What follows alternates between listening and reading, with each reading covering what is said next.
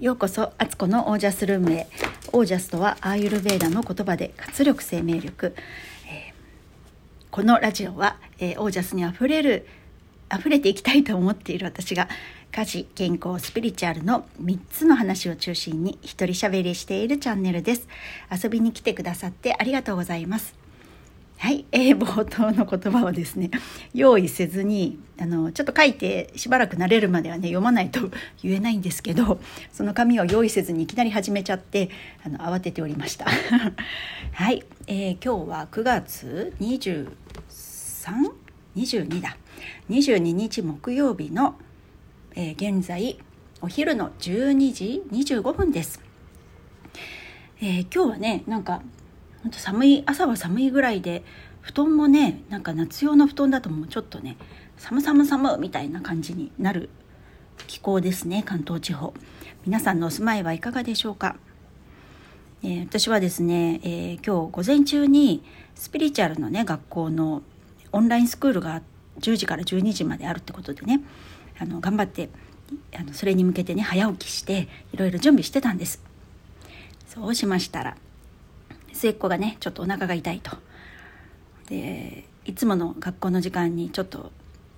そんな元気はないいけないっていうことになって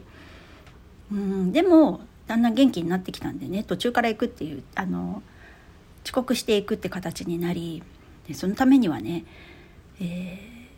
ー、そのスピリチュアルスクールに出てる時間帯に送んなきゃいけないってことでもうねその辺調整しましてスクールの方は、振り替えにしてもらって先ほど末っ子をね学校に送り届けてきました。なんかお腹痛かった理由も昨日なんかみかんを食べてた時にちょっとね傷んでたみかんがあったのになんか気づかずに、まあ、ちゃんと見ずにね勢いで食べてんですよねきっとね。みかん大好きだから。で23個ね食べちゃったらしいんです。で食べてからあれ？なんか変だなと思ってよくよく見たらちょっと痛み傷んでたみたいな。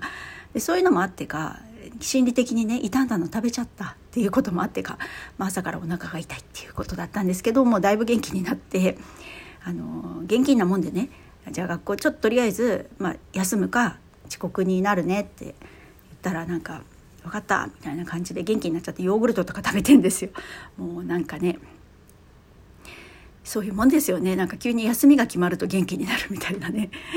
でも今日はなんか修学旅行のなんか席バスバスの席決めとかなんか結構重要なことがあるらしくやっぱり絶対行きたいって言って、まあ、だいぶ良くなってきたし行くみたいな感じでね行って行ってきたんです。さっき送ってきました。で、まあ、子供3人ね同じ小学校でお世話になってると古株になってきてて母親としても、えー、なんかちょっと朝のね連絡系統でうまく先生と連絡取れなかったことがあったんで確認したくて送ったついでにね事務所の方に寄ってあの手順とかをちょっと確認してたんですね。そしたらあのそこに教務主任の先生も来るし担任の先生も、ね、そこに出てきてくれてでその教務主任の先生も担任の先生ももう3人ともがねお世話になって誰かの担任にしてもらってたり同じ学年だったりそれこそ今の担任の末っ子の担任の先生は長女の時の担任の先生でもあるので もうなんかうちの歴史をいろいろ知ってるというか でもあの学年主任もされてる方だし重鎮ですよね小学校のね 重鎮たちがこう玄関まで出てきてくれてそれでいろいろ教えてくれたりとかお話をしたんですね。でそう思うと私も最初はね全然誰も知り合いがいなかった状態ぐらいのね小学校本当に近所のね同じマンションの人ぐらいしか知らなかったそのママ友って言ってもね、まあ、今でも別にそのママ友も顔広くないですけど私は。あのでもなんかねこう学校のねこうメインどころの先生と通過で話せるってやっぱり子供3人育てて小学校にも通算何年行ってるんだ？長女が、えー、と今17歳だからだから多分10年ぐらい足掛け10年ぐらいね顔出してるとこういうことになるよなっていうふうにねしみじみ思っておりました。で、えっと、今日ねお話ししたいのは、うん、これはどのカテゴリーかな？スピリチュアル子育家事の子育て部門みたいな感じかなの話をねちょっとしようと思います。えー、なんかねこうなんだろうテーマとしたら何て言ったらいいのかなどんな人がいてもその人のえー、赤ちゃんだった頃を思ってみるっていうことかな。はい。なんか最近ねちょっとね周りでねイライラしてる人がいたわけですね。で見ててああイライラッとしてるんだろうなと思ってこう見てたんですよ。で、まあ、直接私にこう火の粉がかぶるっていうかなんかそういうね直接な攻撃はないんですけど人が攻撃されてるのとかを見てるとあなんかちょっとしんどい切ないなとかって思っていたんですね。でそういうことってまああるじゃないですか。特にね人間関係なんてそういうものの最たるもんでそれが人間関係と言えるぐらいねそういうものだと思うんですけどあのその時にね結構まあ当事者でいる時ってそう思うのってなかなかま難しかったりもするんですけどでも、まあ、どっか頭の片隅に入れておくと気が楽になるかなと思うことがあって、まあ、たまに私も実践する。忘れちゃうんですけどね。実際渦中にいるとねわーってこうなってねあのすっかりその視点忘れることはあるんですけどこうやって話すことでまたね自分の中にインプットできたらなと思いますし皆さんにもねこんな考え、まあ親になって分かることなのでこれからね産む世代の人とかまだね子供を産んでないよっていう方もなんかあこういうふうにそんな視点があるんだっていうふうに思ってもらえたらねいいなと思ってお話しますね。あのどんな人にもね赤ちゃん時代って必ずあったわけですよ。それをねあのまあ想像すりゃ分かることなんですけどでもねこうリアルに体感してるとそれってすごい説得力があってどんなにどんなに威張ってる人たち、まあ、例えばねどっかの会社の社長とかね、まあ、上司でもいいですしなんかこうなんだろう選ぶってる政治家でもいいですしあとなんだろうなんか友達関係とかでもいいですよ。ママ友とかもそうかもしれない。なんかその辺ですれ違った人とかお店の人とか。なんだかんだ私たちってこう誰かと接触したりとかしてそこで人間関係って生まれてるんですけどそんな時になんかもうまあ苦手この人とかね。ひどいこと言ってくるとかなんか信じられないわみたいなこととかってまあまああると思うんですよ。そんな時にねこうこの感覚どんな人にもね赤ちゃん時代あったんだって。その人がもう何にもねできないあの自分ではね何一つすることができない時代があってその時に泣くぐらいしかできなくてねお腹が空いたとかおむつを替えてくださいとかね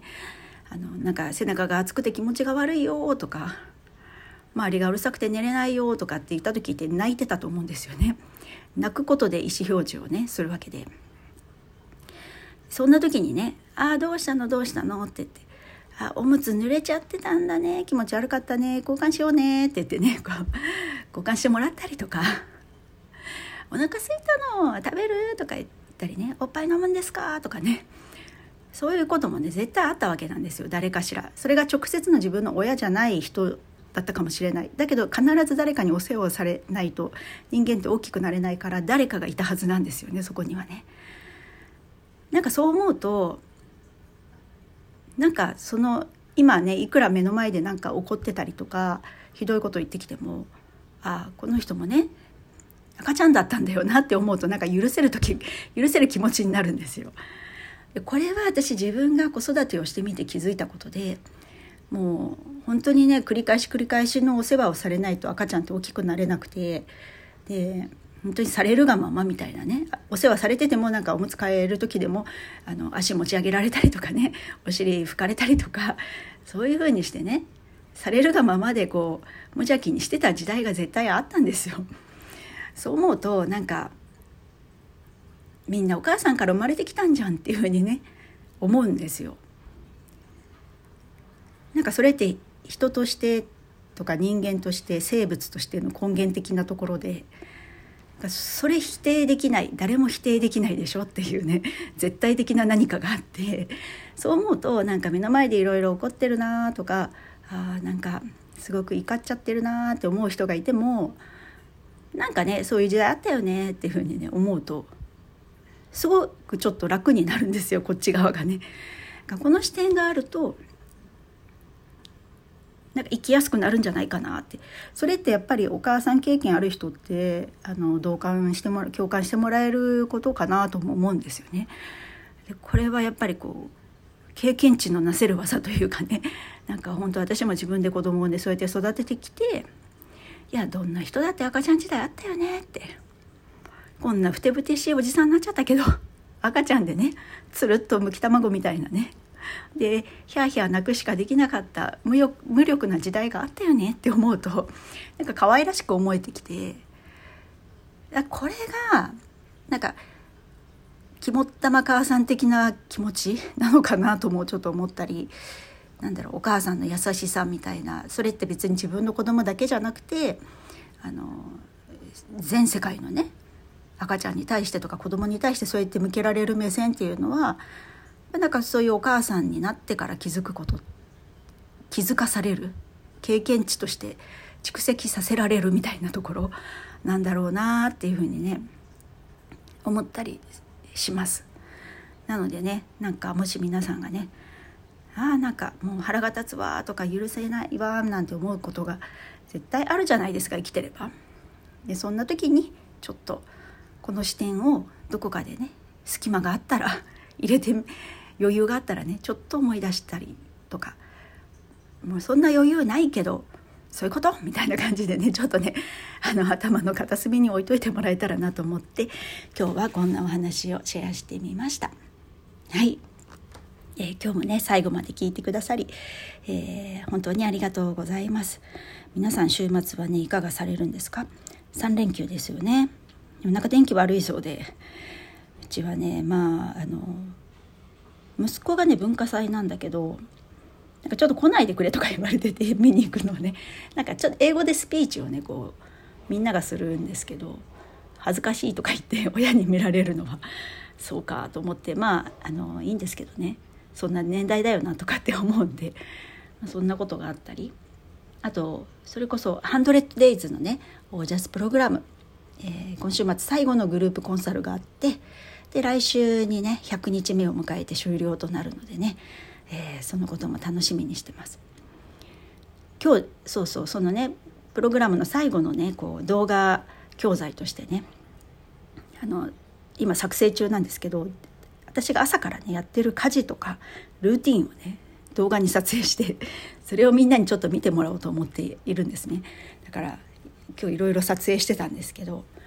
あのね、人がやってるなんかこういうそういう家事のこととかって面白いと思うしあそういうやり方するんだとかあとあルーティンでもこんなんルーティンに入れてんだとかねなんか面白いかなと思ってちょっとねそんなん作ってるのでプログラム参加者の皆さんはちょっとお楽しみにしていてください。はいということで、えー、今日はこの辺で、えー、皆様の暮らしは自ら光り輝いてオージャスにあふれたものです。オージャス誰でもみんな赤ちゃんだった。